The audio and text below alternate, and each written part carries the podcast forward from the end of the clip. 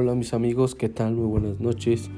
Pues aquí estamos en un capítulo más de Mahanaim Creando tu Futuro y pues bueno, hemos, hemos estado hablando de bárbaros. Tuvimos dos episodios extra que interrumpieron esta serie debido a que pues bueno, ha salido la oportunidad de hablar con dos grandes hombres como fue Cristian Rodríguez y David Solís. Hablamos un poquito de música, testimonio y creo que nos ayudó muchísimo, ¿verdad? También el, el, tiempo de adoración que tuvimos ahí, el palomazo con, con David Solís, fue increíble, fue un tiempo donde la adoración te sumerge a, y te conecta al cielo. Es, es algo fenomenal. Para mí la adoración se vuelve un estilo de vida. Y, y gracias a David porque me hizo recordar tanto. De hecho, ese episodio lo titulamos Recordar y bueno, sin más preámbulos, sigamos con esto que, que es bárbaros. Y creo que en esta tarde hablaremos un poco de guerreros bárbaros místicos. Guerreros místicos. Y empezaré por primero por explicar un poco de qué es el místico. Qué es, qué es, ¿A qué me refiero con místico? Creo que esos hombres que.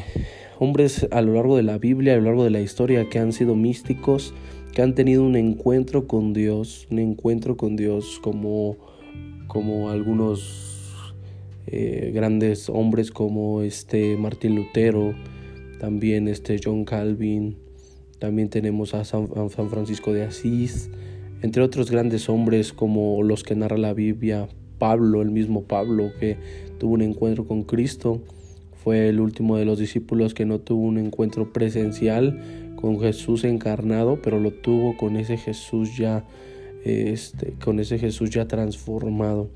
Y, para todos aquellos que dicen que Jesús ya no se muestra como en el Antiguo Testamento, yo quiero decirles que sí, sí se muestra. Yo he tenido un encuentro con Cristo y yo puedo hoy eh, decir que he tenido un encuentro místico con Él y ese encuentro místico ha cambiado mi vida ha cambiado mi manera de, ver las cosas, mi manera de vivir, de olfatear, de ver, de, observar, de actuar, porque cuando tú tienes un encuentro místico con Dios es algo irrefutable, que aunque pudiera venir cualquier persona de cualquier denominación o líder del mundo y decirte que no es verdad lo que digamos lo que la Biblia dice o lo que o lo que las creencias que hemos tenido durante años como como cristianos, como personas que, que hemos estudiado a Dios o algún teólogo que quiera venir a desvirtuar el hecho de que Dios no es real. Yo no hay nada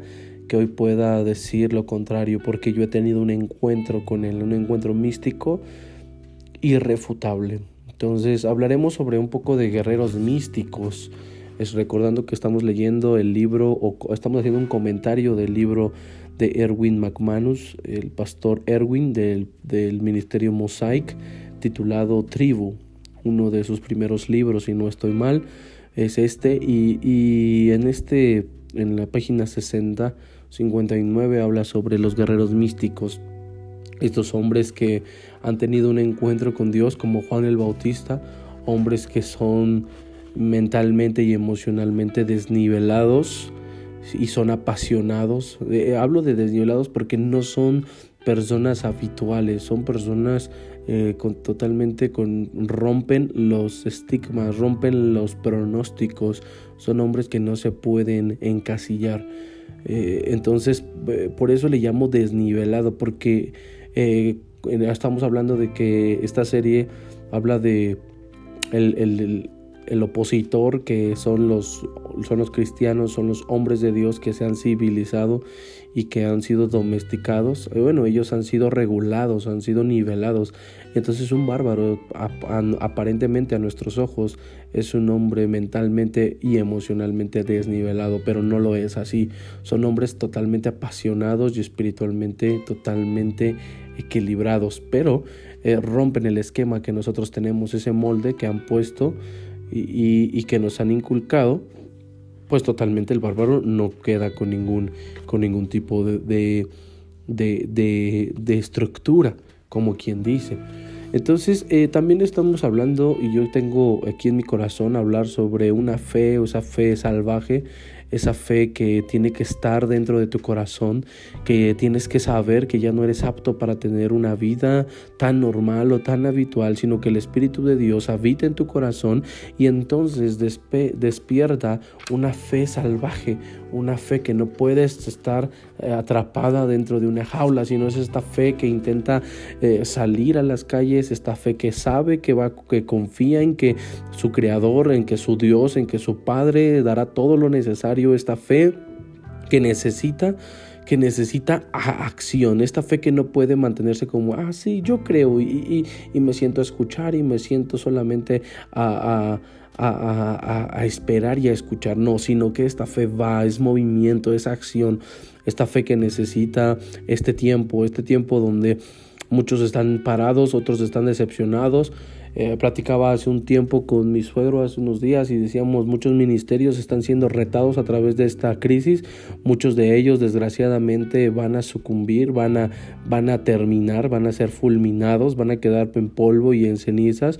Y otros, los que estaban aparentemente débiles, van a, van a salir, van a resurgir de esto como el monte, como el ave fénix, van a salir y van a hacerse cada vez más fuerte, porque son ministerios, son hombres, son bárbaros han sido preparados para estos últimos tiempos. Y yo creo que hoy es tiempo de que tú que me estás escuchando, creo que esto está ardiendo en tu corazón y que empieces a desatar la fe salvaje que hay dentro de ti. Esta fe que muchos han dicho, hey, estás loco, espera, no es el momento. Yo no estoy diciendo que vayas en contra de las autoridades. No, no lo estoy, no, no estoy en contra de, que sigas una regla o que sigas eh, un principio de obediencia, de autoridad. Pero Creo que muchos anteriormente han ocupado esto de la autoridad o, como, o, en vez de autoridad se ha convertido en sumisión. Y ha sido de no querer dejar que los de abajo crezcan por querernos quitar el porque me pueden quitar el changarro. Entonces creo que es tiempo líder.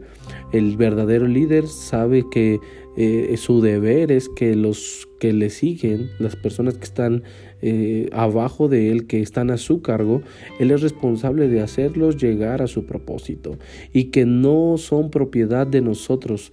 El hombre, mujer, niño, niña que esté dentro de tu ministerio, que esté dentro de tu tiempo de vida, debes de entender que no son de tu propiedad, que lo único que Dios está haciendo es que muchos de ellos van a capacitarse, vas a ser parte importante para poder desatar la fe salvaje que hay en ellos y ellos tienen que ir como flechas al norte, al sur, al este o al oeste a cumplir el llamado y el propósito de Dios para sus vidas. Pero ¿cómo va a ser esto? A través de una fe, una fe salvaje, una fe que no conozca los límites, una fe que no esté domesticada, una fe que diga, sí creo en Dios, creo que Él puede hacer milagros, pero si no los hace, será porque Dios así lo quiere. Entonces eh, necesitamos hombres salvajes, aferrados, unos Eliseos, yo recuerdo, se me viene a la mente en la ocasión donde Eliseo eh, recibe la noticia de que un joven había fallecido, uno de, de, una mujer que, que muchas veces le había servido a Eliseo, y manda por él, le dice, vayan por Eliseo y díganle que mi hijo está enfermo. Entonces Eliseo manda a su sirviente a Jesse, manda y le dice, le da su, bastón, su oráculo, se lo da y le dice, vas y, haces resucitar al niño, al joven. Entonces va Jesse, hace lo que Eliseo le dice, pero se da por vencido y regresa y le dice, no, el niño ha muerto. Bueno, Eliseo se sigue aferrando y regresa no acepta un no por respuesta, regresa y empieza, empieza a orar por el niño y dice que se paseaba de un lugar a otro y no sabía y otra vez lloró tres veces Eliseo, tres veces, oró, lloró, lloró, lloró, lloró, lloró, lloró, hasta que Dios le respondió y ese niño resucitó. Pero eh, no lo contamos tan sencillo, pero hay muchas cosas. Era ya habían pasado tiempo de muerto cuando le mandan la noticia. Dos, todavía manda a Jesse. El tiempo que Jesse estuvo, el tiempo que Jesse se, hace para regresar. Después Eliseo nuevamente viaja. y todo ese tiempo donde Eliseo está y Eliseo sigue y sigue y sigue y sigue y sigue y sigue. Yo no sé, pero si yo le preguntara, si tuviera la oportunidad de preguntarle a ese hombre, Eliseo es uno de mis grandes hombres. Yo creo que mi hombre favorito de la Biblia es Eliseo, debido a su carácter, a su perseverancia, porque así era en todo, así era cuando, cuando eh, desde que Elías lo toma, yo creo que vio su perseverancia arando. No, no conozco las condiciones de arado, no conozco lo que estaba sucediendo, pero yo creo que, que lo que nos quiere decir la, la, palabra cuando dice que era una línea de 12, yo no sé si en realidad él, eh, eh, él estaba con 12 personas arando o él mismo estaba manipulando a los 12 bueyes. O sea, eso habla de que hay una posibilidad de que en realidad él era el único que estaba arando en ese momento. Era el único que estaba arando allí y a su cargo tenían 12 bueyes. O sea, te estoy diciendo que para arar 12 bueyes, pues se necesita fuerza, se necesita perseverancia, se necesita carácter, se necesita liderazgo. Miren, vamos a hacerlo, no vamos muy lejos. Eh, hay trabajos que son eh, necesarios para gente muy, muy, muy, en México le llamamos gente hacha, gente lista, gente con iniciativa. Eliseo la tenía. Eliseo era aferrado, su fe era salvaje, su fe no, sido, no había sido domesticada. Cuando él también, Elías, le dice que lo deje y él, él está aferrado y se aferra y va por tres ciudades y aunque muchos se burlaban de él, aunque muchos decían, hey, tu Señor te va a ser quitado y jajaja, jujuju, él seguía aferrado y vemos que él fue el único que cruzó el río, el río Jordán, él fue el único. Él fue el único que se atrevió a ir por la promesa y recibió la bendición, recibió la doble porción de Elías, su maestro. Y, no pasa, y, pasando el tiempo, desgraciadamente Jesse no tenía la misma, el mismo carácter que Eliseo. Jesse lo mandan y se da por vencido, acepta un no por respuesta y llega y no, pues sí se murió. ¿Cuántos, cuántos Jesses no habemos aquí? ¿Cuántos Jessis no nos hemos dado por vencido en cualquier situación? En cuando vemos que eh, eh, las cosas no se dieron como lo imaginábamos, las cosas salieron mal y entonces agarramos nuestras canicas y decimos ya no juego, entonces yo creo que Dios ya no quiere que haga esto y nos damos por vencidos cuando cuando decía yo, he escuchado una frase hace tiempo que decía no fue que fracasaste no, no fracasaste, simplemente te diste por vencido. Muy probablemente Jesse no fracasó, simplemente se dio por vencido. No muy probablemente porque vemos que después Eliseo lo resucita. Entonces, realmente no hablamos de que no hablamos de que si en Jesse había el poder y en Eliseo este no lo había o al revés, no, porque Eliseo lo mandó, iba con esta autoridad. Iba con la autoridad Jesse de poder hacer cualquier tipo de milagro, pero la situación era el carácter este carácter de Jesse que había sido domesticado. Eh, una persona que, ah, no, Dios no me contestó, pues entonces ya, ya está muerto, este es la voluntad de Dios. Y, y Eliseo se aferró y dijo, no, no, porque él entendía y comprendía que cuando tú estás viendo desde la perspectiva del Dios viviente, el Dios que da vida y no muerte, el Dios que quiere hacer todos los cambios, el Dios que quiere liberarnos, redimirnos, el Dios que quiere que, que nos vaya bien, que triunfemos, que tengamos éxito, no podía él aceptar un no por respuesta. Con todo el poder que le había sido desatado, toda la unción que, que, Eliseo tenía en su vida, él sabía que no era coincidencia, él sabía que todo lo que pasaba era porque Dios así lo permitía y su fe había sido totalmente salvaje durante toda su vida como para en esos momentos ser domesticado y aplastado y decir no, no, él no lo iba a permitir. Él iba a ser un hombre salvaje, un hombre con una fe totalmente insuperable. En este caso es uno de mis grandes de mis grandes personajes bíblicos. Y pues bueno, e, esta es la parte de donde tenemos que ver que los civilizados, escribió una frase, dice, los civilizados construyen albergues e invitan a Dios a quedarse con ellos. Los bárbaros se mueven con Dios donde quiera que Él escoge e ir. Ir. ¡Wow! ¡Qué padre! Los civilizados construyen albergues y invitan a Dios a quedarse con ellos. Los bárbaros se mueven a donde Dios quiera, donde quiera Él que escoge e ir. Y yo digo, wow, qué increíble, porque el bárbaro no tiene una, no tiene una misión, no tiene realmente una visión. La visión de poder de poder seguir a Jesús. Los bárbaros, los bárbaros miran a Cristo, saben y entienden lo que es vivir en Cristo y viven y prosperan en lo místico. Cuando hablo de viven y prosperan en lo místico, hablo de que un bárbaro camina sobre el mar. Un, bárbaro sabe que aún en tiempos de crisis su confianza no está puesta en lo que sus ojos ven, en el materialismo. Las personas que están pensando que va a haber crisis, las personas que están diciendo no vamos a poder, las personas que no, lo que están teniendo sus ojos sobre lo natural. Y nosotros, recuerden, no pertenecemos a este mundo, pertenecemos al, al mundo de Jesús, al mundo del Padre.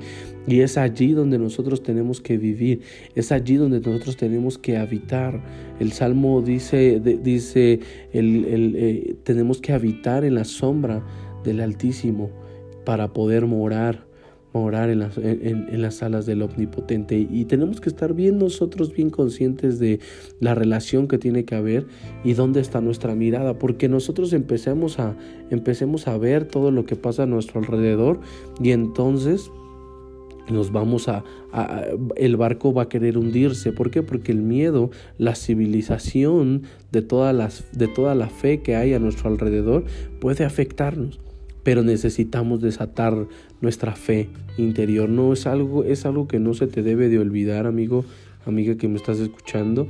En estos tiempos, eh, algo, una herramienta, porque la palabra de Dios dice, porque las, las armas de nuestra milicia no, no son carnales, sino poderosas en Dios para la destrucción de fortalezas.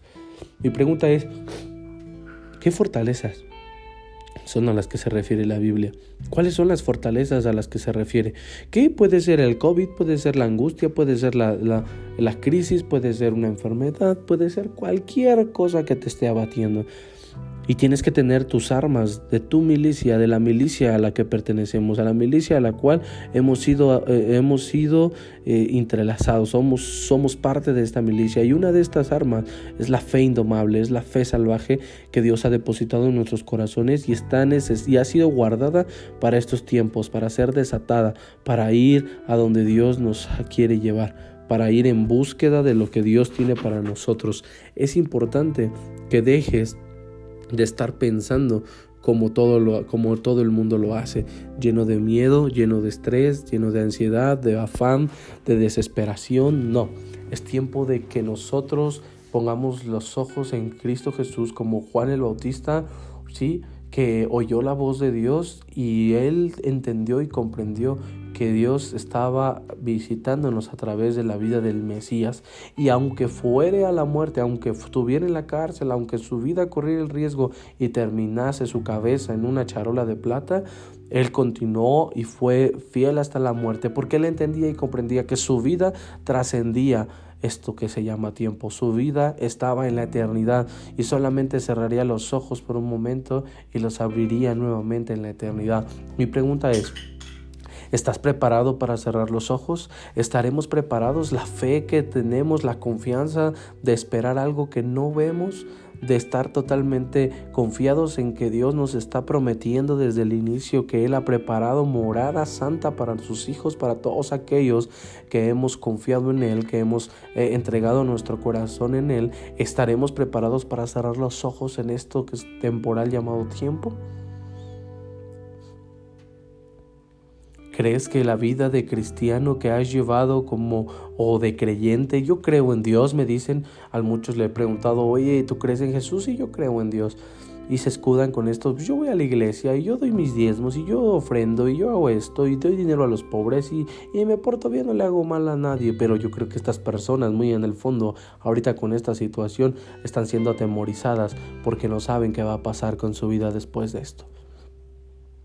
Es aquí donde se prueba la fe. Es aquí donde los edificios son probados, lo que habla en Corintios Pablo cuando les dice que e, él, él ha tenido el privilegio de ser el apóstol, el apóstol y Jesucristo es el cimiento y él como, como apóstol pone también las bases y dice, y sobre esto construyan, y hay diferentes tipos de material, oro, plata, piedras preciosas, madera, hojarasca, etc. Y dice, pero con el tiempo esto será probado con fuego. ¿No? Y mostrará de qué fue construido. Mi pregunta es, ¿qué, ¿de qué estás construido? ¿Cuál es el material con el cual se ha construido la casa que has edificado. Y, también saber si, la, si lo que has edificado está sobre Cristo o lo has edificado sobre tu trabajo, el trabajo que hoy no existe y se ha derrumbado. O lo has edificado sobre tu familiar, el familiar que tal vez ya no está. La esposa que te engañó, el esposo que te engañó, o quizá la esposa que murió, el amigo que te traicionó, sobre qué has construido cosas tan variables que en cualquier momento cambian su estructura. Un material tan corrompible como es el ser humano, o has construido sobre Jesús, sobre lo eterno, sobre algo que es inamovible. Esa es mi, esa es mi invitación a que empecemos nosotros a construir la vida que Dios quiere para nosotros en Él y con lo mejor. Recuerda algo, nuestra ciudadanía está en la eternidad. La historia es nuestra residencia temporal. Debes de estar bien consciente de eso para que tu fe esté avisada, tu fe esté totalmente avivada porque debes de tener los ojos puestos en la eternidad. Tu visión tiene que ser puesta en la eternidad para que tus pensamientos, para que tu mentalidad llegue a estar donde tienen que estar los ojos puestos en el autor y consumador de nuestra fe. Eh, creo que no te debes de dejar domesticar. Ten cuidado porque las pasiones, el dinero, el afán, son situaciones que quieren domesticar al, al Hijo de Dios, al bárbaro. Y tú debes de estar confiado y tienes que ser un hombre siempre apasionado, un hombre salvaje. Yo creo que el hombre más salvaje que ha existido en la tierra es Jesús. Y Él es nuestro gran ejemplo, la persona que nos modeló una fe salvaje totalmente. Debemos recordar que hay que enfrentarnos a las bestias, a las bestias salvajes. Hay algo que me encanta cuando voy al mar eh, siempre estoy tratando de, de, meterme al mar. Muchos no, no les gusta el mar por alguna situación, les da miedo, tienen temor de las olas, tienen temor de, de encontrarse un depredador como un tiburón, es lo más común. Pero créeme, yo también, también me da miedo a veces entrar y saber que puedo ser comido, que puedo ser cena para tiburón y, y, y es a lo que me enfrento, pero Sabes, debo de enfrentarme a los tiburones. No puedo quedarme en la orilla disfrutando nada más del sol y la arena. No, necesito sentir las olas sobre mi cuerpo azotándome. Necesito sentir eh, lo salado. Necesito probar el agua salada, tragar agua salada porque los temores definen quién es nuestro amo. Los temores definen quién, a quién tememos, quién es el que gobierna nuestra vida. Por eso es que donde hay temor no hay control y tú debes de saber que el temor lo único que va a hacer va a tratar de moldear tu manera de vivir. Y no puedes quedarte ahí, tienes que enfrentarte, aunque sea lo que sea, aunque te vayas a enfrentar a tu mayor temor, a tu mayor, eh, a tu mayor enemigo, tienes que aprender a enfrentar tus miedos, porque de otra forma vivirás siempre en el temor y el temor aprisionará tu corazón, aprisionará tu mente, aprisionará todo lo que tú eres y eso puede acabarte lo más pronto de lo que tú imaginas. Entonces es importante que nuestra fe nos lleva a perderle el miedo. Wow, la fe es como una vacuna para el temor. La fe hace que no le tengas miedo a nada. Y haciendo un pequeño paréntesis referente a esto, es por eso que los vikingos tuvieron tanto éxito, porque ellos eran una cultura, era una tribu, hablando de esto, era una tribu que no le tenía miedo a la muerte, sino al contrario, el ir a la muerte era totalmente un privilegio. El Valhalla le llamaban ellos, eran, eran guerreros. Ellos tenían, no había mayor honor, no había mayor honor, no había nada nacieron y fueron preparados para morir en el campo de batalla. Si ellos morían fuera del campo de batalla, lo tomaban como una deshonra, lo tomaban como, como no un privilegio, sino al contrario, los dioses no te favorecían. Para ellos el morir en batalla era lo más increíble y fabuloso que podían tener. Y hablándote de esto, entonces ellos eran hombres que no tenían miedo a la muerte, al contrario, la muerte, buscaban la muerte, eran bárbaros ¿Sí? Ellos buscaban la muerte, buscaban cualquier oportunidad para ponerse en duelo, para poder conquistar, para poder ir a pelear. La guerra era algo que excitaba sus corazones. Por eso es que cuando llegan los ingleses no pueden con ellos, porque mi pregunta es, ¿cómo amenazas a una persona que no le tiene miedo a la muerte? Dime. No hay forma. No hay forma de amenazar a una persona que no le tiene miedo a la muerte. Ha perdido el mayor de los temores y no hay absolutamente nada que ese hombre no pueda lograr. Esto lo entendieron los vikingos, pero esto es lo que Dios nos dice. Tranquilos, su, su ciudadanía no está en la tierra, no es temporal, es eterna. Lo temporal solamente es su residencia, eso es un momento momentáneo, pero tarde que temprano regresarán a su nacionalidad, a su verdadera nacionalidad, que es el cielo. Y yo te invito, amigo bárbaro, amigo que me estás escuchando, amiga, desde los United States, tú eres un bárbaro. Tú eres un bárbaro y es importante que te empieces a rodear de puros bárbaros. Es importante que empieces a despertar a los que están a tu alrededor, aquellos hombres, mujeres que son de una fe totalmente indomable, que son una fe que sobrepasa cualquier entendimiento y que están dispuestos a ir por más, que están dispuestos a creer, a invertir, a buscar, a clamar a Dios para que Dios abra las puertas necesarias para toda su vida. Amigo, amiga, eh, el bárbaro no se detiene, el bárbaro siempre avanza. El bárbaro está alimentado por fuego, está alimentado por pasión, está alimentado por una fe totalmente indomable. Es una espada de doble filo, la cual hace que el guerrero místico encuentre fuerza para poder avanzar, para poder continuar. Y, eso es algo que tú debes de saber. En esta tarde eh, eh, este título se va a llamar La fe indomable o fe salvaje. Y es necesario que empieces a desatar esa fe. Eso que tenías ahí, que muchas veces quizá eh, guardaste, muchas veces dijiste mm, o te dijeron, no, espera, no es el tiempo, eh, permíteme, pero tú sabes que ahí está y que Dios te ha mandado llamar, es tiempo de que empieces a ser creativo, a que empieces a innovar, en que empieces a buscar, a que empieces, ojo, eh, el hecho tiene que ser algo que no afecte a, a todos los demás, tiene que ser algo que vaya a retar las vidas. Una cosa es afectar, otra cosa es retar la vida de los demás y traer salvación. Vas a incomodar a los religiosos, ciertamente. Ciertamente los incomodarás. Pero no te estoy hablando de que te pongas en rebeldía y ahora ya quieras abrir tu propia iglesia. No, no, no. No confundan, amigos. No confundan esta parte de, de independizarse al, al ser un bárbaro con una fe desatada es necesario que te asientes a hablar con tu líder y que le digas voy a echar a andar mi fe y Dios me ha hablado sobre esto, esto, esto y esto. Y líderes, a veces es necesario que nos equivoquemos. Es necesario que cometamos errores, ¿cierto? En una batalla, en una guerra, hay bajas. Y va a haber bajas muy probablemente.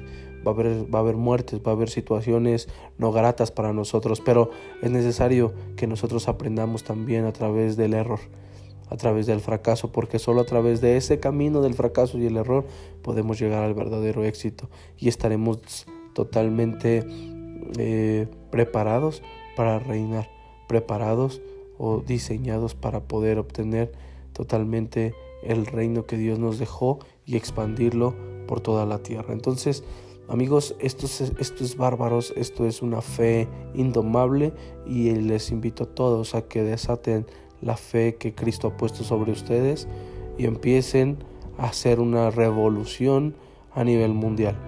Una revolución de fe, una revolución de amor, una revolución en la que Cristo se glorifique. No lo recuerden, no lo hacemos por nuestros propios beneficios. Recuerden, un bárbaro no pelea por su, por su tierra, un bárbaro no pelea por sus propios dones, talentos o beneficios. Un bárbaro pelea por el corazón de su rey.